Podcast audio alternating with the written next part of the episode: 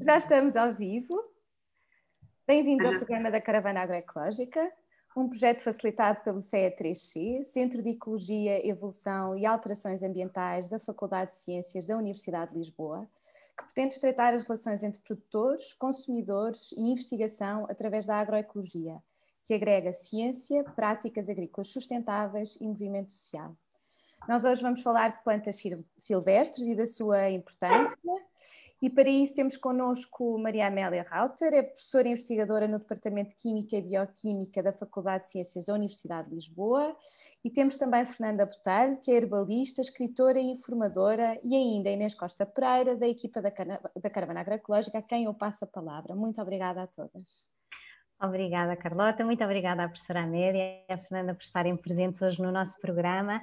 Eu vou, portanto, nós temos muito que falar, eh, eh, tivemos um bocadinho antes de começar o programa e as ideias já começaram a fervilhar, portanto vai ser um, um, uma conversa mesmo, mesmo partilhada. E então, só para enquadrarmos as pessoas, queríamos pedir para se apresentarem assim muito brevemente, uh, explicarem um bocadinho o vosso trabalho, para depois passarmos para explicar às pessoas, ou, ou se quiserem enquadrar aí o que que são as plantas silvestres, eh, quais são as que são características em Portugal, quais é que são medicinais, quais é que são comestíveis. Eh, eh, começávamos assim e depois vamos, vamos fluindo. Se calhar passo a palavra então à professora Amélia e pedi este, este desafio. Muito obrigada. Foi um, é um prazer enorme este convite que vocês me dirigiram. Eh, gosto imenso de estar convosco, gosto imenso de falar de produtos naturais. Eu sou catedrática da Faculdade de Ciências da Universidade de Lisboa. Agora já estou jubilada, mas continuo felizmente a trabalhar. Eles, eles deixam-me trabalhar, o que é ótimo. E, e, e dediquei-me muito à química dos produtos naturais. Portanto, alguns dos projetos que nós desenvolvemos, a investigação, foram realmente para conhecer uh, e dar suporte científico à aplicação tradicional de algumas de algumas plantas, nomeadamente da Salvia sclarioides, que é uma planta em Portugal eh, que, que nasce em vários sítios, é espontânea e é muito útil, muito usada para o tratamento às dores de cabeça e também para o Alzheimer. E, uh, e, nós demos realmente o suporte científico da utilização da planta e também uma outra muito engraçada, antidiabética, a genista tenera. É uma planta muito engraçada que nós descobrimos porque foi um padre que um, contactou com a aluna que estava a fazer o doutoramento noutra área e lhe disse: Porquê é que a senhora não estuda esta planta? Sabe que eu, quando as pessoas são diabéticas, disse: Toma um chazinho de genista e elas melhoram logo, mas a gente não sabe porquê. É uma planta da madeira. E de facto, olha, ela fez o doutoramento, foi realmente um doutoramento brilhante e conseguimos descobrir uh, uh, os princípios ativos.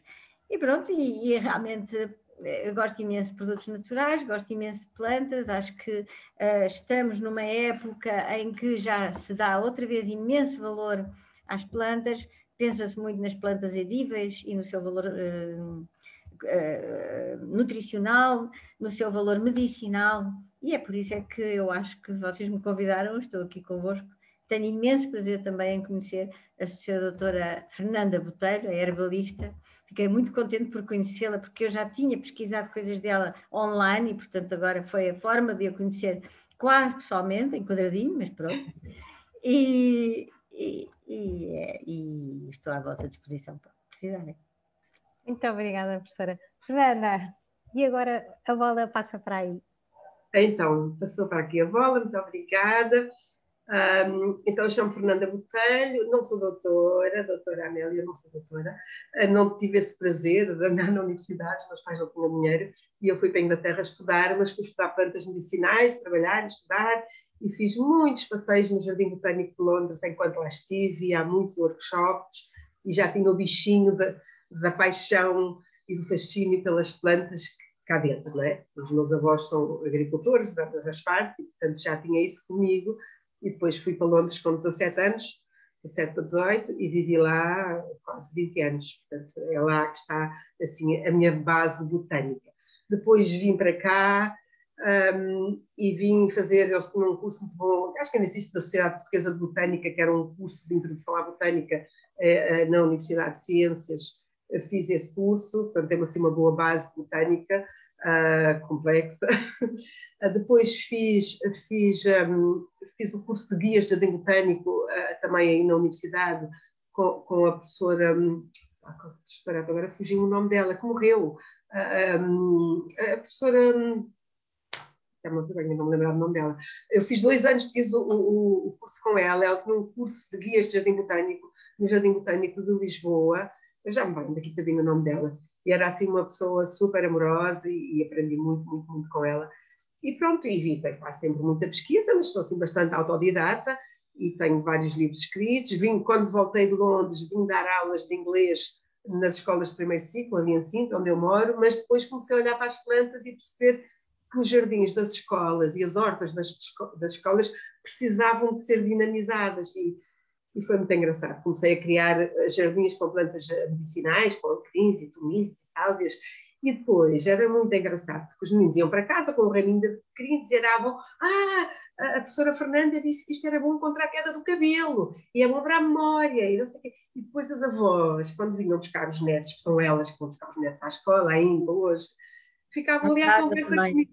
É, não é? é, é. então diziam, ah, eu achei tanta graça, o meu neto chegou a casa com o raminho de alecrim a dizer que isto era bom para a memória. Sabe que já no tempo do meu avô, ele andava sempre com o raminho de alecrim atrás da orelha e dizia que isto fazia bem. Pronto, essas tradições. E que foi acordar memórias nas pessoas mais antigas e os, os mais novinhos também estavam muito uh, virados para aquilo. A geração do meio dos pais já não tinha tempo. Então eram os avós e os netos. E criaram-se ali sinergias muito, muito interessantes. Depois começaram a, a desafiar-me para escrever uns livros sobre aquilo e pronto, nasceram os livros infantis, que é a salada de flores, as hortas aromáticas e as sementes à solta, que é um livro para cada estação do ano, que já ninguém sabe o que é que é sazonal, não é?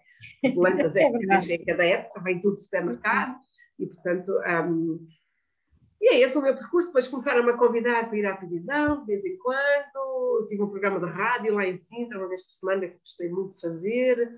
E na Rádio Clube de Sintra agora virou muito católica.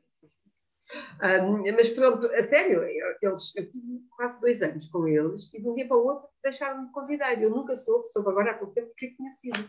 E foi por eu falar que a, a arruda era uma planta que era tradicionalmente usada para fazer abortos, era uma planta abortiva. E vou dizer aquilo num, num, num, num programa de rádio, está a ser gravado, que era muito católico, muito, foi uma espécie de censura, pronto, depois nunca mais me convidaram, mas foi, foi uma experiência muito engraçada, eu gosto muito de rádio, gosto mesmo, acho que na, na minha próxima vida quer ser radialista, entre outras coisas, vou precisar de muitas vidas. Um, e pronto, e é este o meu fascínio agora, faço muito trabalho com chefes de cozinha que tiveram a estudar no estrangeiro e vêm para cá trabalhar para os grandes restaurantes, aqueles chiques e caros e um bocado elitistas, mas bons, uh, não para o meu bolso, mas eles tiveram na Finlândia, tiveram em Londres, tiveram em muitos sítios onde está na moda o conceito de foraging. E foraging, olha, se calhar a professora Amélia podemos aqui juntas pensar num conceito, numa tra tradução fidedigna e simples, numa palavra curta, que um, traduza este conceito de foraging, que é a recolheita de ervas silvestres para comer. Isso é foraging. Ervas e árvores e outros produtos naturais para comer. E nós não temos, não temos uma palavra. E pronto, e estes passeios com eles têm-me. Eu tenho aprendido imenso com eles. Diga, diga. É criar, temos que a criar. Então, somos investigadores, é? somos inovadores. Temos aqui, duas aqui uma palavra. Duas jovens fantásticas, com elas a gente ultrapassa o mundo inteiro. Pois é, pois é. Mas pronto, tem sido assim um, todo um caminho, não é? E agora estou mais focada aqui nas ervas silvestres. Estou a fazer um livro que se chama Do Mato para o Prato, que vai sair na Feira do Livro de setembro, já, já está, está assim nas mãos do paginador.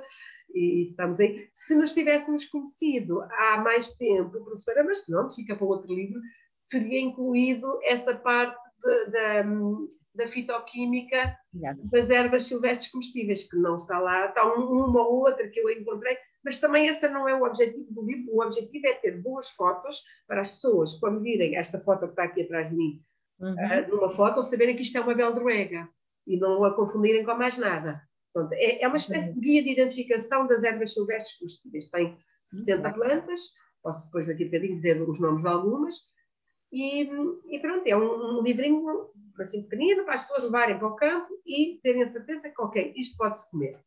E a seguir vou fazer um. Aí é que sim podemos colaborar, professora Amélia, vai ser o das plantas tóxicas. Há uma lacuna no mercado português ah. sobre. Não, mas, mas, mas, aquelas que eu, que eu tenho estudado são as não tóxicas. Não são sim, as mas, mas, as tóxicas é muito importante para as pessoas saberem que para okay, não estas não mexemos, estas não comemos pois, e estas são tóxicas. Isso, sim. Há muita gente que me pede, me pergunta, então, mas eu não posso confundir isto com uma planta que seja tóxica? Eu disse, essa não, mas esta se calhar sim. Uh, há algumas, por exemplo, as umbelíferas, não é? Temos a cicuta, temos a oenã, dentro das umbelíferas, há muitas plantas que são tóxicas, é verdade. outras que não. E há muita coisa interessante.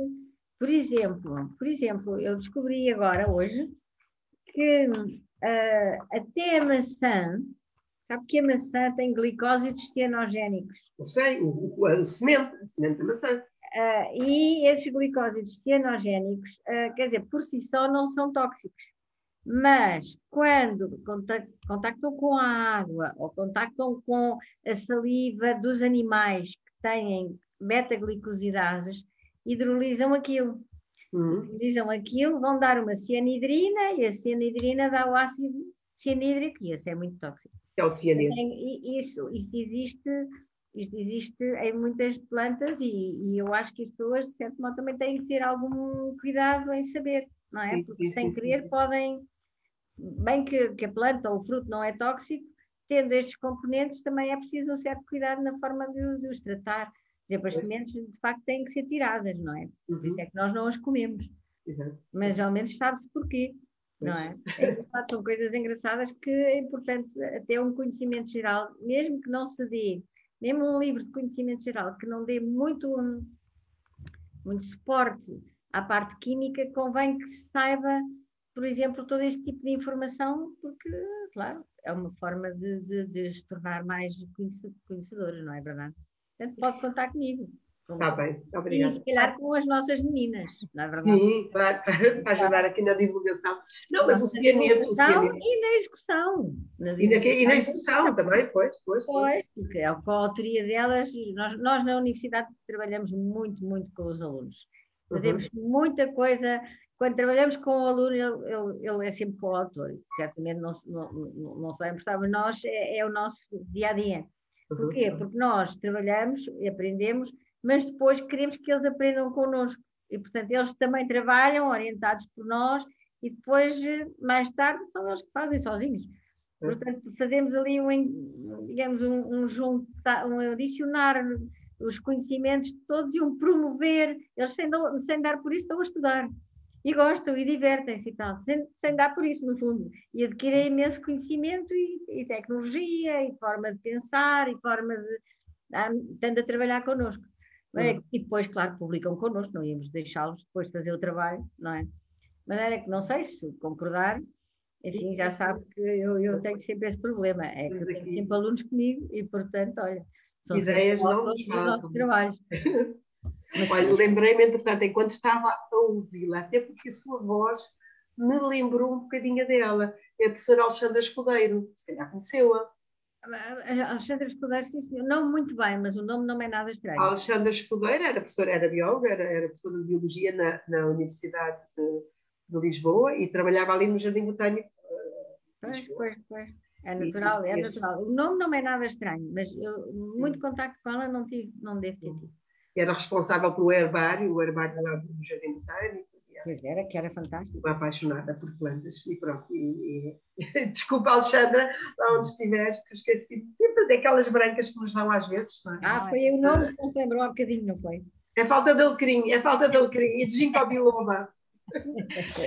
Olha, era isso que eu vos ia pedir, porque as pessoas, tal como a Fernanda estava a dizer, fazem muita confusão, não é? Então nós queríamos explicar, que vocês explicassem aqui não só algumas plantas uh, que são plantas tradicionais de, uh, da nossa paisagem, portanto, que são de Portugal e que são utilizadas tanto na, na gastronomia e uh, como na, na, para tratar, para tratar alguma doença. Fitoterapia. a fitoterapia, exatamente. E, e, entre as duas até era interessante complementarem-se, porque vocês estão muito a complementar. Portanto, a, a, a professora Amélia diz uma planta e a, e a Fernanda diz, ah, essa não sei o quê, e a professora, pois que isso é por causa disto. E então íamos pedir um bocadinho para ajudarem as pessoas a perceber realmente que nós temos uma riqueza florística enorme e que uh, muita da nossa alimentação vem, provém daí e muitos das nossas, dos tratamentos que temos também provém dessas plantas. E, portanto, pedia-vos para falarem um bocadinho sobre uh, aquelas que, que, que, vos vierem à, à ideia e que Sim. consideram importantes. Olhar, eu vou deixar a professora falar primeiro, faça a sua escolha top 3, top 3, depois eu faço as minhas top 3. Não. calhar são as mesmas, mas portuguesas, portuguesas. Aliás, Estava lembrar do ginkgo, mas o ginkgo não vale. Não, eu, fui, eu fui buscar as plantas ao seu 10 tesouros. Ai, foi usar dessas? Foi, porque, okay. porque, porque, pronto, porque são plantas edíveis, não é verdade? Uhum. E, portanto, posso lhe falar, por exemplo, que acho giríssimo, na chicória, lembra-se que antigamente as pessoas de idade que queriam café, às vezes faziam chicória ou por problemas financeiros, ou por outros, a chicória é, de facto, uma planta fantástica. Pertence à família das asteráceas, como sabe, é usada na alimentação animal e na indústria alimentar, em saladas, em chás, suplementos de café, etc. É uma fonte de produção de inulina, contém polifenóis, oligofrutose e lactonas sesquiterpénicas tem uma composição nutricional fantástica, imensos minerais, vitamina C, B6, B12, vitamina A, vitamina D, aminoácidos, lípidos, e quanto a atividades uh, biológicas, tem uma atividade anti-inflamatória, que é devida a estas lactonas sesquiterpénicas, uma atividade antidiabética, que é devida a um ácido cafeico, é um, é um, é um polifenol, Uh, antimalária, também devido às atividades, uh, às lactonas, sesquiterpénicas. É um inibidor de crescimento de tumores.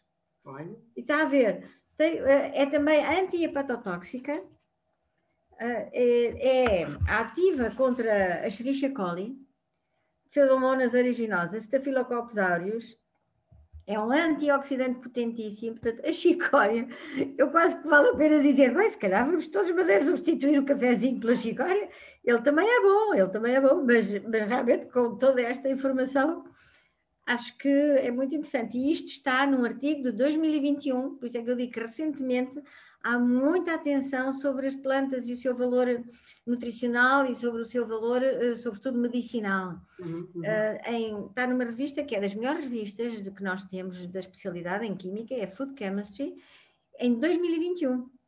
E portanto, e, portanto é, é realmente um, um, Eu gostei imenso deste overview, fiquei entusiasmada com isto. Hum.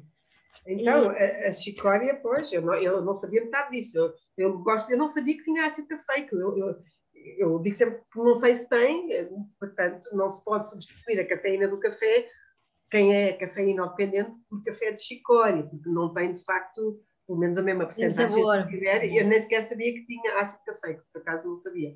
Uhum. Um, mas sabia que tinha inulinas, e as inulinas são muito boas para, para o pâncreas, não é? E, e para, para problemas do fígado. E, e, isso é na raiz. É? São, aliás, as inulinas estão nas raízes das plantas, principalmente, se não estou enganada. É, não é? Confirma é. a professora Amélia, mas é. Uhum. E, portanto, o que se usa da chicória para o café é a parte da raiz. O que se usa para fins comestíveis são as folhas e, recentemente, as flores também, as florzinhas, e eu digo sempre, tenho sempre este cuidado, atenção, que as flores são para as abelhas, mas podemos pôr um apontamentozinho numa salada, num bolo, numa coisa assim, para decorar. E, de uhum. facto, tem um azul, assim, da cor do meu, do quase, assim, deste azul. Eu, por acaso, agora estou a escrever uma história infantil com flores azuis que começa com isto, isto é aqui uma informação em primeiríssimo grau, com uma, com uma borragem, com uma flor de borragem, que é uma estrela que desceu do céu e que vive à terra, é assim, uma coisa que é uma ficção. E que depois foi à procura da próxima planta azul e encontrou chicória. E depois da chicória encontrou a nigela. E depois da nigela encontrou isto, surgiu ontem, a miosotis e depois tem que ir ver mais uh, plantas azuis. É, é, é, vai ser uma história engraçada. Mas isto da chicória, sim, muito interessante. Eu sou fã de chicória e nos passeios que eu faço, que eu faço muitos passeios botânicos por Sintra e por outros lados, quando eu mostro às pessoas o que é, que é a chicória, então, ah, mas é isto, eu vejo isto todos os dias à beira do caminho, eu não sabia que, que era a chicória, então, mas que partes é que se usam? As folhas agora no verão não vais comer, são extremamente fibrosas e rijas e não têm interesse, mas a raiz sim, as raízes desenraizam-se em setembro, para as aproveitarmos. Também não é na primavera que vamos usar as raízes das plantas. Mas muito bem, por ter trazido a chicória, sim, estou consigo na chicória. e a próxima? A outra que eu podia, podia dar um apontamentozinho é a ortiga. Ai! A ortiga!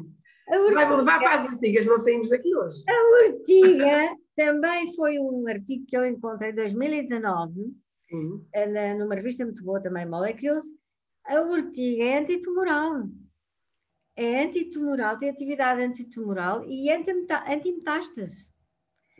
E isso, isso é, é, também é muitíssimo bom, porque antitumorais há muitos, antimetástases há menos, há menos princípios conhecidos. E, portanto, é muito importante para o tratamento do cancro da mama. E, sobretudo, ali são os polifenóis, são os polifenóis que têm uma atividade antioxidante, como sabe, porque os polifenóis existem em todas as plantas e os polifenóis são sempre responsáveis por atividade antioxidante. Mas além dessa atividade, possuem muitas outras que às vezes são até bem mais, hum, digamos, mais atraentes, porque a antioxidante é sempre boa, como sabe. Todas as doenças têm problemas por causa, tem, tem que se dar para qualquer doença antioxidantes. Mas, mas de facto é antimutagénica, estes polifenóis são antimutagénicos e são antiproliferativos. E, portanto, e, portanto eh, esta, esta ortiguinha que pica bem, não é verdade? Uh, pronto, tem, este, tem este, estas atividades tão, tão importantes. Também é bom saber. E eu que achava que sabia tudo sobre ortigas. Então eu vou-lhe vou contar que, se calhar a professora não sabe, que há uma confraria da ortiga. Se calhar sabia, há uma confraria da ortiga cá em Portugal. Eu li no seu artigo. Ah, mas é de sua origem, é seu, é seu. Eu aprendi contigo. Eu, eu, sim, eu não sabia isso. Sabia que tinha, aliás, na Confraria da Ortiga, que se há um encontro anual, que já não se faz há dois anos, por esta questão da, da Covid, mas há dois anos, só foi já há três, há uma, uma, uma menina doutorada da Universidade de Aveiro, uma jovem que foi apresentar a sua tese de, acho que era de doutoramento, sobre as propriedades antioxidantes da ortiga, justamente, e que está a fazer na Universidade de Aveiro todo um trabalho à volta da, da, da ortiga dioica. Muitos, muitos usos da ortiga. Por acaso não encontrei nada dela publicado. Na Universidade de Aveira, já me vou lembrar, ou se eu conseguir ir ao mail, uh, do nome dela, que me chama Catarina. Catarina qualquer coisa. Que ainda não publicou, se calhar está a fazer outra Já, já, já, já, já publicou. Já. Ela tem publicado muitos papers, sim, sim, sim. E na, e, na, e na, PubMed, não é? Que é aquele site de. de Sim, PubMed. É? PubMed estão muitos, eu nem sei quantos, mas se calhar vocês podem verificar quantos estudos existem feitos sobre a urtiga. a raiz é muito usada para tratar problemas da próstata, não é? Pois eu isso não sei, isso não Ah, é, é muito, muito. Uh, é muito usada por, por ser extremamente diurética, é usada no tratamento da gota. Portanto, para ajudar a eliminar o ácido úrico do organismo. Exatamente. Uh, olha, estimula a produção de serotonina. Portanto, é boa para a depressão. E eu digo sempre assim, meio a brincar, já, já me canso de me ouvir repetir isto, mas eu acho que é muito engraçado. Quando alguém vos mandar para as ortigas, vocês agradeçam porque estamos a mandar para um bom sítio. É. E quando as pessoas forem muito rebugentas e mal dispostas, vocês mandem-nos para as ortigas, porque estimula a serotonina e eles ficam. A serotonina é a hormona responsável pela boa disposição. Portanto, é. as pessoas comem chocolate também. Portanto, a ortiga faz aumentar a hormona, estimula a produção da hormona da, da, da boa disposição, que é a serotonina. Uh, e tem, olha, muitíssimo rica em vitamina C, também em ferro, é, tem um, um, uma percentagem de ferro incrível e é uma das melhores plantas para tratar anemias. Para anemia, a sopa de ortiga, chá de ortiga, etc. Ela só tem aqui uma contraindicação, se calhar a professora poderá ah, esclarecer isso melhor do ponto de vista uh, fitoquímico, que é quem tiver problemas renais ela pode ali causar alguns problemas por ser tão, tão rica em sais minerais e pode, não sei, dificultar uh, depois a expressão via rim, uh, mas eu já li, já li algumas coisas sobre isso. Mas é assim uma coisa minha, só mesmo para quem tiver problemas, quem tiver os rins a funcionar bem, e também não vai comer todos os dias quilos de ortigas. É, é uma questão de dose, não é? Como os medicamentos, é uma questão de dose, não é verdade? Tem que, tem que se ingerir a dose necessária para o problema em questão. Exatamente. É tudo, Mas a ortiga é um alimento. É. A ortiga pode substituir perfeitamente o espinafre e tem muito menor, muito menos quantidade de ácido oxálico. Uhum. O espinafre é muito rico em oxalatos, que é. esses sim fazem mesmo mal ao rim e dificultam a absorção do cálcio. A urtiga não tem, ou quase não tem. Pois é. Portanto, é, é uma planta super. É, é os espinafres não podem ser aconselhados a tomarem grandes quantidades. Não, Isso não, não é não. bom. Não é tudo bom, é a dose, é dose. Dizer, temos que ir buscar as coisas e temos que dosear conforme o que interessa. Nos interessa e não, sim senhor.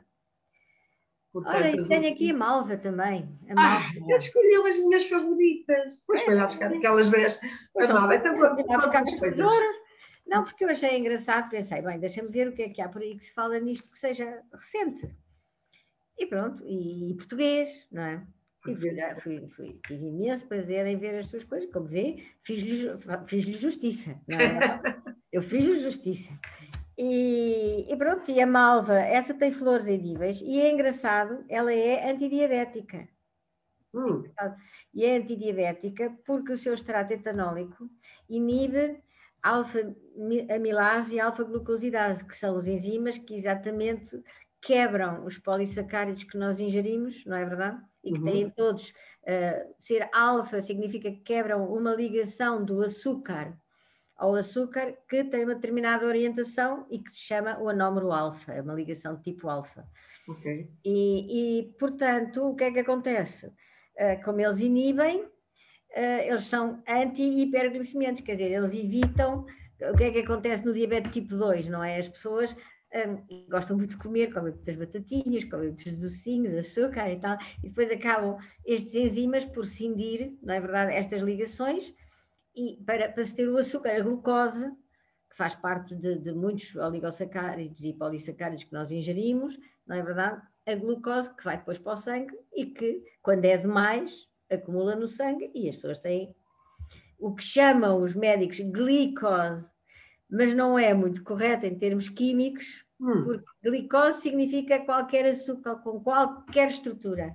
Uhum. É um uhum. açúcar, é geral. Glucose é aquele açúcar que nós ingerimos que tem uma estrutura muito definida. Okay. E portanto, nós acumulamos glucose no sangue e o que é que isto faz? Faz, impede, impede essa cisão das moléculas, que depois vão para o intestino grosso e as bactérias então dão cabo delas, não é? Uhum mas, mas pronto, mas pelo menos não vêm para o sangue uh, no, no, no, percurso normal.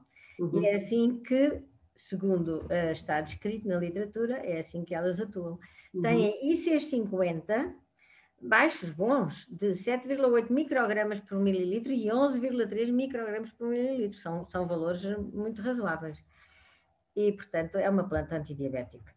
Isso é na flor, disse-me que era na flor. É, é pois aconselhada a ingestão de flores de malva como alimento funcional hum. e a sua utilização na indústria alimentar como fonte de antioxidantes, porque todas estas plantas têm antioxidantes, hum. são os polifenóis. Sim. E eles são sempre, são sempre muito úteis. Uhum. Claro que ingeridos na dose adequada, não é verdade? Mas, mas eu costumo dizer sobre as malvas, aliás, sobre todas as malváceas, elas são extremamente ricas em mucilagens também. E as plantas ricas em mucilagens, como a doutora sabe, são também muito anti-inflamatórias, é? As mucilagens têm propriedades anti-inflamatórias, são refrescantes e anti-inflamatórias. É. E são anti-inflamatórias em uso externo e interno. Por isso é que as malvas são muito usadas para tratar problemas de pele, eczemas, psorias, etc., é. em lavagens, em cataplasmas, etc. É e essas mesmas mucilagens em uso interno, e aí são mais as folhas e a raiz até, que são uhum. mais ricas em mucilagens, um, também fazem um revestimento nas paredes internas dos órgãos, do estômago e do intestino, sobretudo, é e são usadas como substitutos, por exemplo, do omeprazol, e não têm os efeitos secundários que o omeprazol tem. Portanto, fazem um revestimento da parede interna do, dos órgãos, é dos órgãos ocos, não é? E, e, e, as pessoas têm tomado com úlceras de estômago, com o síndrome do cólon irritável, são muito úteis nesse, nessas situações. O uso tradicional em Portugal, e temos evitado, não é de lavar o rabinho com água de malvas, não é por acaso. Era, mas era, é, não é por acaso que estas, que estas ditados existem. E, e em sopa, uma sopa de ortigas e malvas é super saborosa. A, a, folha da malva, a folha jovem, que é muito aveludada e tem aquela viscosidade das mucilagens, parece um quiabo, parece assim, aquela textura que algumas pessoas não gostam, mas, mas combina muito bem com a urtiga, que é um bocadinho mais áspera, não é? Mais assim, eh, é. quase picante, e a, a, mistura das duas é maravilhosa. Portanto, a malva dá para tudo. Usa-se a raiz cozinhada, o, o, o, os ingleses que fazem aquela porcaria, agora, agora que a porcaria são os marshmallows, é aquelas esponjas brancas que os miúdos vão com muito açúcar. Aquilo era feito com raiz da alteia. A alteia é uma prima direita, direitíssima da malva, mas é uma malvácia, não é? E, portanto, a raiz da malva também pode ser usada.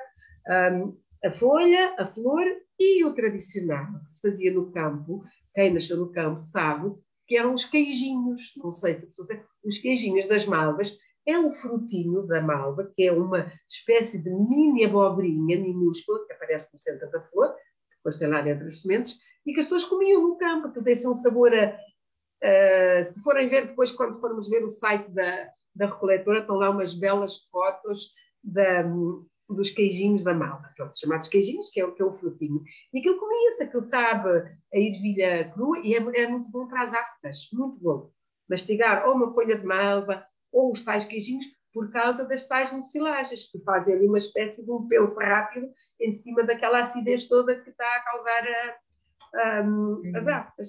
E, portanto, a malva é sempre aquela escolha que eu faço, e é linda, e as abelhas gostam, e têm pólen cor-de-rosa, são, são maravilhosas. Pronto, eu sou fã de malvas. E há muitas malvas e, e às vezes não é fácil de identificá-las, porque temos as malvas e as lavateras, que são malváceas também, e às vezes aquilo que as pessoas acham que é uma malva, no caso da malva silvestre, afinal há algum detalhezinho que faz com que aquilo não seja uma malva, mas que seja uma lavatera, mas dentro das malváceas, o hibisco, por exemplo, também é uma malvácea, não há plantas tóxicas, são todas comestíveis, são todas medicinais para uma coisa ou outra, mas todas têm compostos comuns. Umas têm mais, outras têm menos, mas têm, por exemplo, a tília, a árvore da tília, não é?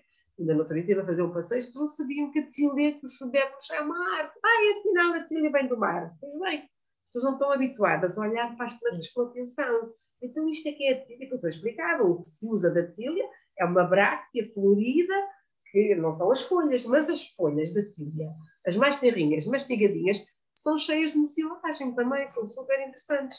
Do ponto de vista nutritivo, acho que se calhar ainda ninguém estudou as folhas, não as brácteas, mas olha, há aí uma coisa interessante a estudar. Uh, e são usadas na alimentação, lá em Inglaterra usam-se. Um, há um site muito bom que se chama Plants for a, for a Future. Uhum. PFA, Plants for Future. PFAF. E lá, quando eu tenho dúvidas se se come ou não come, vou lá sempre. Um, são também muito bons. Mais plantinhas. Mais plantinhas. Agora, se calhar, se calhar vou fazer uma coisa. Vou, vou falar um bocadinho de uma das plantas que nós estudamos. Ah, sim. Aquela é. antidiabética. O que é que acha? Porque foi muito curioso, foi um trabalho muito interessante. E para além de descobrirmos de facto que ela era e é um potente antidiabético, e pronto, e publicámos vários trabalhos, com a doutora Alice Martins, que foi a senhora que foi a tal, foi a senhora que foi ao, ao, ao padre, eh, foi à missa, não é? E o padre lá, lá explicou o que é que estava a fazer, e ele lá convenceu para mudar, e ela depois convenceu-me a mim, eu convenci a, a, entidade que a financiava, ficámos todos convencidos, e pronto, e foi fazendo o trabalho. E correu muito bem, e foi giríssimo, porque nós acabámos por descobrir, não só porque é que ela era antidiabética, era antidiabética, justificámos, fizemos estudos com ratos, com a Faculdade de Farmácia, uh, fizemos uh, com a faculdade, com duas, trabalhámos com duas faculdades, a farmácia da Universidade de Lisboa e a farmácia depois com o princípio ativo da, da Universidade Nova, na Faculdade de Ciências Médicas. Portanto, nós trabalhamos muito interdisciplinar, vamos sempre procurar as pessoas que melhor colaboram connosco naquilo que é preciso fazer, não é? E, e, e, portanto, descobrimos coisas interessantíssimas. Além de ser antidiabética, além de ser antioxidante, porque também são, além de não ser tóxica, que também se mede sempre, uma das coisas que nós estudamos primeiro é logo a toxicidade, porque não, não podemos fazer um chazinho de uma planta tóxica, não é verdade? De maneira que, uh, aliás, as pessoas já tomavam, mas seja como for, é sempre bom. Uh, é sempre bom. Descobrimos, descobrimos que o produto, que era o princípio ativo, que é um flavonoide, é um polifenol também é um polifenol glicosilado, que tem um açúcar ligado, eh, ligado através de uma ligação muito segura, chama-se uma ligação carbono-carbono. não há enzima que a quebre, não há reação química, nem ácidos, nem bases, aquilo não sai por nada. Por isso o açúcar fica sempre ali agarradinho e faz o seu, o seu papel ligado ao polifenol. E o que é que acontece? Descobrimos que ela, além de ter todo esse trabalho, é muito importante que os diabéticos, com os anos, têm maior probabilidade de ter Alzheimer. Porquê? Porque a, a diabetes também é uma doença amiloide. Ou seja, também se formam placas amiloides uh, através da, da, quebra de uma proteína que se chama o APP e que quebra de forma patológica, criando uns oligómeros de péptidos, que chamamos os oligómeros A-beta, que já deve ter ouvido falar, e que eles depois também continuam, formam fibrilas e depois das fibrilas formam as placas, isolam os neurões, neurónios e, e, é, e pronto, e depois no final há a morte cerebral. E os pacientes de Alzheimer, os pacientes diabéticos têm mais, têm uma probabilidade muito maior ter esta doença de Alzheimer, como sabe, não tem cura e é terrível. Todos nós estamos a trabalhar para ver se descobrimos novos medicamentos e novas abordagens para ver se se consegue ajudar estes pacientes. Então, o que é que descobrimos? O composto, e fizemos um estudo na faculdade com uma colega nossa, com dois colegas nossos, um biofísico, dois biofísicos, um, fizemos um estudo e verificamos que o nosso composto, o princípio ativo da planta, faz. O que é que ele faz, o tal polifenol glicosilado? O que é que ele faz? Ele impede, ele impede que se formem esses oligómeros à beta.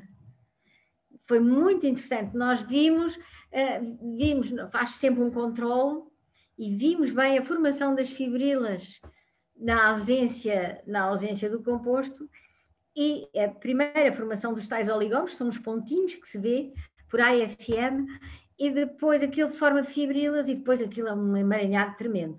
Depois, quando tinha o nosso composto uma quantidade relativamente pequena, o que é que acontecia? Estava limpinho, não se formavam fibrilas, não se formavam nada. Portanto, isto aconteceu com uma proteína que, que, os diabéticos têm no pâncreas, que forma o IAPP e que forma estes oligómeros, e, portanto, isso também é um dos mecanismos da doença antidiabética. É no pâncreas formarem-se esses oligómeros e depois uh, dar todo o processo de formação de fibrilas. Não deixou, o composto não permite a formação desses oligómeros, fica limpinho, no A-beta fica limpinho, e, portanto nós ficámos entusiasmadíssimos uhum. com aquele composto e foi, foi realmente foi um trabalho muito giro. Ficámos todos muito satisfeitos e pronto, foi publicado no Journal of Medicinal Chemistry, que é a melhor uhum. revista de Química Medicinal, e foi um trabalho muito giro, feito pelos nossos alunos, pela doutora Alice e depois com outros. Agora, ultimamente, foi a doutora Ana Marta Matos, que depois continuou, tivemos com este trabalho, fizemos três doutoramentos Uh, uh, derivado do estudo da planta, fizemos três doutoramentos. Oh, oh professora, mas desculpe, deixe-me interromper, está a falar da genista, é da, é da gesta. Genista tenera, ah, tenera. É, é ela, ela, ela que eu saiba, mas pode-me ajudar, que eu saiba, é endémica da Madeira, da Ilha da Madeira. A, a genista não apanha o segundo nome, genista que é? Tenera, Tenera. T-E-N-A-R-A. Nunca vi, não sei qual é. Genista pois, porque eu acho que ela não existe no continente. Ela existe na Madeira. Mas existem outras genistas estudadas, ou se calhar é esta, eu já tenho visto alguns estudos sobre as genistas no, no tratamento da, da diabetes. Então, podem ter, já estudos com outras genistas. Pois, pois. Outras, podem, ter. Pois, pois, podem pois. ter este princípio ativo, vale a pena, sim, vale sim. a pena analisar isso. Muito interessante. Está a ver, ela é multitarget, porque ela tem os inibidores da, da, da, da formação da amiloide, tem o antioxidante, tem a inibidora das, do, da amilase e da glicosidase, como a outra que nós vimos, e, e é, é, uma planta de facto muito interessante. Muito. E... Ora, eu posso pedir para, se calhar, porque uh, já o, o, programa vai avançando e nós gostávamos. É, é. É, é, terrível, é, é, corre e não damos por isso mas gostávamos muito que vocês partilhassem um bocadinho o, os dois sites que elegeram para mostrar aqui para as pessoas poderem identificar também algumas plantas e uhum. uh, uh, o, o, estudo que tem sido feito. Uh, a professora Amélia tem um site para mostrar, a Fernanda tem outro site para mostrar. Se não se importavam de mostrar agora para, para conseguirmos também dar esta permitir que as pessoas visualizem um bocadinho, não só o que estamos Hum. a falar, mas onde, onde podem ir buscar informação. Sim. Pode ser? Sim, senhor. Quer que eu compartilhe num instantinho? Faz favor, professora. Vamos embora. Compartilhar. Cá está ele. Estão a ver? Sim, Uhum. vamos. A ver. Então, este, este site, eu vou tentar muito brevemente descrevê-lo, porque temos dois e, e temos 15 minutos, mas é um site que foi eh, desenvolvido no âmbito do projeto Persila, um projeto europeu, e da IUPAC. E ainda está em desenvolvimento. Aliás, eu convido a professora Fernanda, a, sua- a, a doutora, ou a, a Fernanda, portanto, para mim, todos os que sabem muito são doutores. Ah, Portanto, pois, se eu chamar doutora, como sabe muito da sua área, não me vai levar a mal, pois não. não. Pronto. E, e- e- e é, é realmente muito curioso, porque tem três, quatro items. Ah, esta parte do, do que devemos saber ah, ah, tem informação praticamente, à exceção dos functional ingredients e antioxidantes, foi feito por nós. Ah, grande parte disto foi realizado pelo Instituto Nacional Ricardo Jorge, que, são, que eram pessoas que trabalhavam connosco no projeto, que eram nossos colaboradores neste projeto Persila, e de facto é uma, eh, tem aqui eh, uma forma, um acesso muito fácil. Quanto é que devemos comer? E depois está aqui informação. Enfim, tem informação de todos estes aspectos que são importantes, eh, micronutrientes, macronutrientes, o que é que gorduras devemos comer, etc. Cálcio, o que é que devemos comer de cálcio, de sal, os ingredientes funcionais, é, é realmente muito interessante e fácil, de muito fácil acesso. Depois tem a parte da nutrição clínica, também é importante, a avaliação da nutrição química, clínica, eh, medidas antropométricas, etc. Estão a ver tudo de uma forma muito simples e explicada. Depois tem o, a- pronto, a etiquetagem, que é muito importante, e, e é importante lermos, e, e é os valores todos interessantes que devemos ter. E depois tem uma parte giríssima desenvolvida para o projeto por um dos nossos investigadores, são puzzles que eu aconselho a, a- a experimentarem, que é muito engraçado. E com os puzzles, o que é que se pode fazer? Por exemplo, se pusermos Apple, não é? Aqui, nós, a próxima vez, ah, portanto, isto é para a pessoa descobrir, não é para descobrir banana, tem que andar aqui à procura da banana. Se voltar outra vez, a banana já está noutro sítio, que é para não criar habituação e não conhecer de cor. Portanto, depois também tenho a parte de, que está aqui mais abaixo, de, de quizzes, que também é muito engraçado, enfim, é muito original e muito engraçado. Depois tem aqui os jardins vegetais, tem aqui as receitas, tem aqui as receitas, por exemplo, estão a ver, e depois, nesta receita, vamos ver, ah, vamos ver, por exemplo, ah, uma, a receita dos alergénios. Estão a ver esta folhinha? Esta folhinha vai nos ligar à parte dos jardins vegetais para nos mostrar como é que podem cultivar, ah, por exemplo, este condimento que foi usado e que nós ah, ligamos. Está ligada sempre até o anis, o celery, o chili, isto está em inglês, mas de facto também é muito fácil interpretar, têm sempre aqui a, a, a figura e um dos nossos projetos seria fazer em português, mas ainda não, ainda não submetemos nenhum projeto para isso, tem que se fazer. E, e, e depois, e depois vou-vos mostrar. Portanto, estão a ver indoor, eh, como é que pode plantar dentro de casa, como é que pode plantar nos jardins, na horta, uh, projetos, temos um indivíduo que ajuda e apoia em projetos que queiram fazer. E por último, claro que estou a fazer um bocadinho rápido porque temos dois e acho que é importante vermos tudo. Por último, vou-vos mostrar o vídeo, porque isto é, é, muito engraçado. Nós temos, portanto, vamos ver o dos alergénios, por exemplo, para cada receita, temos depois um vídeo em que o chefe conversa com especialistas. Marta Souza e Silva, André Figueiredo e Daniela Batista, que fizeram estudos sobre tudo aquilo que é cozinhado de, de, de, digamos, mais recentes que existiam na literatura e conversam como se fosse uma conversa animada com, com, com o cozinheiro, não é verdade? Com o chefe, mas na verdade tudo aquilo foi, foi estudado e vou-vos deixar só um bocadinho uh, para verem só um bocadinho como é que está o vídeo.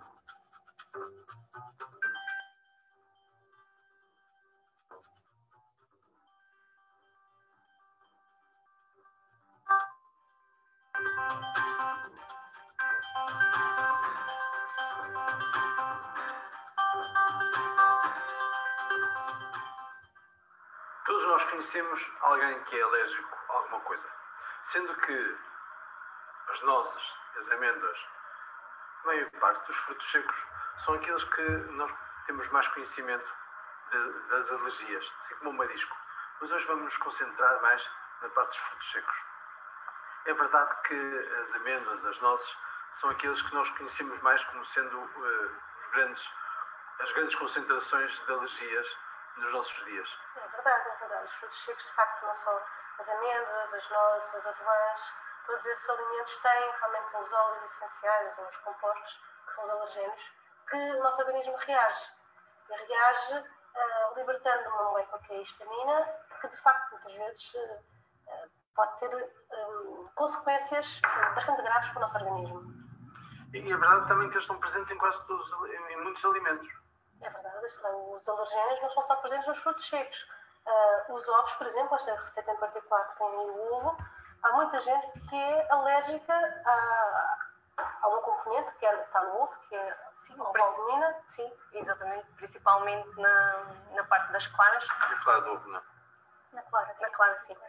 Na clara do ovo, principalmente encontram-se aí os alergénios, e nomeadamente são três. Um, ah, o ovomucoide, a ovalbumina será a que está presente em maior quantidade e também a conalbumina.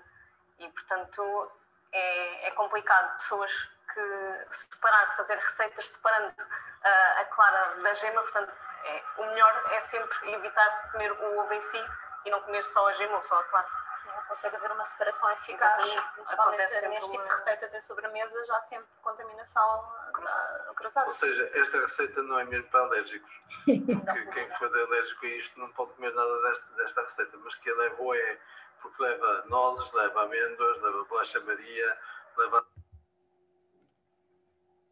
Espetáculo, professora, está demais.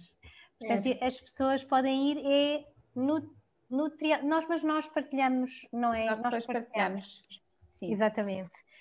Então, se calhar vamos pedir à professora para deixar de partilhar a tela, para a. Fernanda, ah, é a Carlota que partilha, não é? Eu partilho, sim. Exatamente. Então, agora vou partilhar a minha. Aqui. Conseguem ver?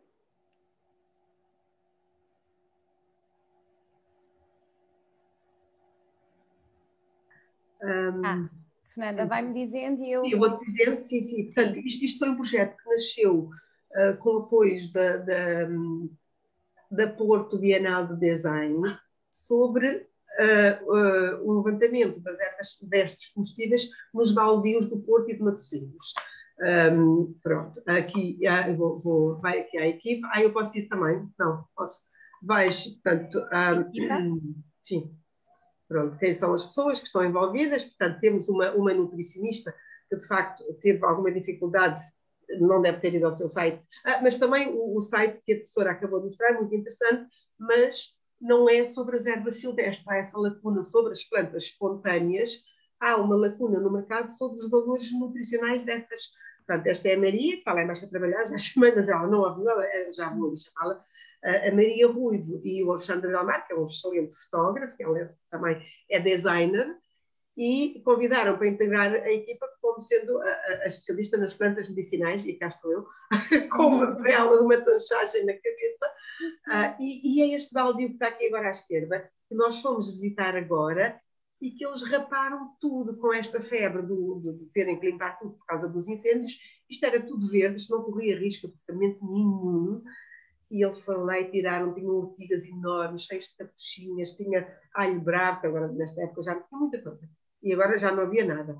E, portanto, criamos aqui ah, alguns conteúdos, portanto, isto é a equipa, temos uma chefe, pode andar mais, mais para frente, sou eu, depois temos a, a, a, a, nutricionista, que é a Inês Rui, que também tem aqui um, a biografia dela, e temos esta menina, que é a Cuca Lin, que é uma brasileira que lá no Brasil trabalhava com, com ervas silvestres comestíveis, uh, e cá também em algumas, pronto, as plantas são diferentes, algumas, outras são iguais, mas pronto, ela fez umas receitas maravilhosas. E depois, então, vou, ia mostrar aqui o levantamento, uh, se fosse aqui ao, ao, levantamento, mapeamento das espécies, anda para baixo, temos aqui uma, uma lista, uma lista de, então depois os videozinhos podem ver com, com mais tempo, e aqui temos a lista, um, ah não é aqui que está a lista não, aqui é os sítios, anda para baixo para ver onde é que está. Ah, pronto. É. Isto tem muitas fotos muito bonitas, porque de facto. O, e a ideia é, é, é, as fotos das plantas serem, de, isso está depois ali no, no arquivo das espécies, serem de tal forma que vai clicando assim em algumas, um, depois temos. Portanto, nós, nós fizemos o levantamento de 68 espécies e focamos aqui para o site, por agora, isto é um site em construção, em 10 espécies, mais profundamente, que um, das quais uh, fomos falando, depois já vamos ver aqui as fotos dela, andando mais para baixo, um, que é a explicação dos locais onde nós fizemos o levantamento, e depois temos ali a lista, a lista das espécies. Temos aqui temos um, um dos muitos cardos, temos aqui a hortelã brava, que foi assim uma descoberta. Olha, podes clicar aqui nesta, aqui nesta, na hortelã. Ah, não, isso é na hortelã. Uh, Aqui está na esquerda, aqui na à esquerda de tudo, numa mão, não. Isto, isto é, olha, mas já que tens esta, a, a, coleção, esta é esta. esta é a hortelã, a hortelã brava, que os ingleses chamam apple mint, que é o mentraste, que é a menta suave orange, muita gente acha que isto não é para comer, que isto não é para cozinhar, que isto, isto antigamente usava-se muito para, como desparasitante intestinal. As pessoas usavam isto no tratamento das lombrigas, mas na culinária fica excelente também. E, portanto, anda, anda lá, volta lá ao, ao sítio, se faz favor, mais para baixo. Pronto, agora podíamos focar aqui em cada uma destas, mas não, não, não. Pronto, aqui está a lista, um, a lista das espécies todas. Se a pessoa quiser, quiser dar uma olhada e ver se, se está aqui alguma. Uh, pronto, já tem uma revisão também de um botânico, que é do biólogo, que é o Ivo Meco, tá, vocês conhecem. Uh, Pronto, eu por acaso tenho uma amiga que a professora se calhar conhece, que é a Célia Cabral, que é da Universidade de de farmácia de Coimbra, com quem eu também já fiz um trabalho no herbário, e ela disse que, mas eu vi que no seu site também não pôs, que as espécies deviam ter à frente do nome uh, científico o nome do autor. Mas não é, assim. é, é costuma-se pôr o L ponto, não é? é. Quando é o Linneu, eu conheço Linneu, Linneu, as outras não conheço, não sei todas. Portanto, mas o seu também não tem lá à frente as espécies não, também. Não, e, não. Não, é, é, é, assim, quando nós, quando nós descrevemos assim genericamente, eu acho que está bem. Quando Sim. fazemos um trabalho científico e temos que caracterizar a planta, então temos que pôr, não é verdade? Então, se calhar aqui fazia assim, sentido não, ter. Não, parece, não me parece mal. Pronto, e isto são as fotos do Alexandre, então está a ver, agora podemos ir aqui com um bocadinho mais detalhe, que isto são as fotografias da, da Malva. Olha a Malva. Isto é, a Malva, está a ver? Anda, anda para trás um bocadinho. Pronto, tem aqui os detalhes da folha. Isso, exatamente. Bonita, as fotografias estão lindas. As fotografias são lindas. Eu quero chamar o fotógrafo, ele lá de fora a regar o jardim. Uh, eu vou chamá-lo, tenho que os conhecer. E depois, já tínhamos falado disso com a Mariana, ter uma conversa só com eles também, para eles vos contarem como é que surgiu este, este projeto, porque é que surgiu, qual era a necessidade de dar a conhecer, compilar o conhecimento que andava aí disperso sobre estas plantas Portanto, aqui está mais fotografias das malvas, estão a ver? Eles usaram sempre, este, este é uma das marcas do, do site, é terem, uh, destacarem as plantas. Portanto, se nós formos fotografar uma malva no meio do campo, ah, ela já aqui está, pronto, está aqui, já tinha chamado, anda cá. e vem aí, chama, chama também o Alexandre, estão aqui a dizer que as fotos são muito bonitas e são. Um, e, e, pronto, mais lá, que outras é que há, e são muitas fotos de cada planta, portanto eles ainda não puseram todas, agora, ah, cá está, os queijinhos, está a ver, professora? Uhum. Isto são os queijinhos das malvas, isto é um objeto botânico absolutamente maravilhoso, parece uma, uma mini abobrinha ou uma florzinha, e isto é comestível, uhum. é saboroso, está cheio de mucilagens, e, e, pronto, é sempre uma surpresa, porque isto vem envolvido numa películazinha, e depois a pessoa descasca isto e, e, e estamos aqui a ver a tua fotografia da, da dos queijinhos das maltas. Venham cá, venham cá, sentem-se aqui ao pé de mim. E são estes dois autores maravilhosos que me desafiaram para. para Cá estão eles. Tenho um fundo de Vegas. Mas eu vou, eu vou tirar o fundo, espera aí. Não, eles parecem uns fantasmas aqui ao meu lado. Espera lá, só um segundinho. Ah, consigo sim, escolher um plano de fundo neutro. Espera aí. Nano. Aqui, pois, a Beldreca, estamos a falar de plantas comestíveis. E pronto, já cá estamos. Aqui os três. Ok. Ah, eu tenho que voltar aqui a apresentar. Pronto, já cá estamos. Ah, agora. Ah, e cá estamos nós, a equipa maravilhosa. Faltam aqui duas pessoas, porque a professora Amélia está-se a oferecer para fazer. Ela, ela trabalha em fitoquímica e eu estava-lhe a dizer que foi uma das lacunas que nós não encontramos muita informação sobre a parte da fitoquímica e dos nutrientes das plantas, e ela teve a trabalhar num site maravilhoso em inglês, que depois já, já vos mostro, depois quando formos ver a gravação. Um, e faz falta sobre as ervas silvestres. Vamos, vamos fazer coisas em conjunto. E digo-lhe uma coisa: o nosso site não está morto, está Hum. ativo e temos um projeto para o implementar. Portanto, poderemos colaborar. Teremos muito gosto em colaborar convosco e em eh, continuar o, o, o, o nosso website e introduzir informações vossas e o vosso contributo. Então, o, site é aberto, Sim. não está fechado. Pronto, está a ver? Aqui tem a, a- a raiz das malvas, pronto, que eu estava, que eu estava a dizer que, era, que era- é, é muito rica em, em, em mucilagens, as raízes e noutros. co- Sabes que as malvas, eu não sabia, fez agora um estudo recente sobre o uso das malvas no tratamento da diabetes. E, e do Alzheimer que está relacionado com a diabetes. Eu aprendi, isto é uma verdadeira aula de fitoquímica, É um maravilhosa. bocadinho, foi, é Muito verdade. obrigada. Não, muito boa. Eu, para mim, e acho que para as outras pessoas também. Estão a ver? Então é este tipo de detalhes que nós queremos, e com aqui com a, com a objetiva e o olho do Alexandre, que está aqui deste lado. Ah, pode Fabulosas, fabulosas, lindíssimas. Muito obrigada. Está a ver estes detalhes. Aqui, as, as características das malváceas, que são todas elas, o hibisco também tem esta característica assim arroladinha, eh, que depois se abre, aqui estão ah, ah, os queijinhos abertos e fechados. Muito bem, muito bem. A próxima, mostra aí mais uma, temos tempo, acho que sim. Ah, a próxima, acho que é a hortelã, ou são as silvas, que também são muito interessantes. Ainda não estão as silvas. Ah, a capuchinha hortelã, deixa eu ver. Olha, é a Maria- a Carlota que está. Ei, é tanta das malvas, nem me lembrava que eram tantas. Temos assim muitas fotos e muitos, muitos usos variados. Bom, incrível. As precauções também. Pois, não se conhece, pois. Aqui a professora pode entrar também, com a sua ajudinha. Agora gosto. queremos é mais pessoas no site. Não, eu acho que isto, pelo menos, foi uma oportunidade única que eu agradeço muitíssimo à Inês e à Carlota para nós nos conhecermos, conhecer a sua equipa, porque acho que vamos conseguir trabalhar em conjunto, quer na evolução do próprio website, temos muito gosto em trabalhar convosco, e estou a ver estas fotografias maravilhosas eh, que, que- do, do- do- como é, qual é o seu nome? Alexandre. do Alexandre, e pronto, e vamos todos trabalhar em conjunto para continuar a nossa dedicação à ciência, não é verdade? À ciência e às plantas, à vegetação, à, à- à vegetação espontânea portuguesa, Sim. que é muito importante, às tradições de Portugal, dos nossos anciões, eh, enfim, que, que fizeram coisas maravilhosas e que ninguém percebe porquê, mas, mas nós queremos perceber, não é? Sim. E, e foi uma oportunidade única, portanto, muito obrigada a todos. Gostei imenso de a conhecer, a si e à sua equipa, ao Alexandre e à, e à sua colaboradora, que se chama Maria. Maria, e à Maria, Olá. E à Carlota e à Inês, que também, se me permitem, convido para trabalhar connosco, não é verdade? Muito obrigada. E Inês também é da área, não é? Assim, vocês não sabem eu apresento isso também, porque há aqui pessoas que não nos conhecem. Agora, Olha, vamos fazer isso, mas fazemos quando sairmos do direto, porque ah, são seis horas, nós temos que desligar, ok, ok. terminar o programa. Ah, eu, eu não podia acabar de uma. Quer dizer, eu acho que o que a professora Amélia disse é exatamente aquilo que nós queremos: é, são pessoas incríveis que fazem trabalhos maravilhosos para.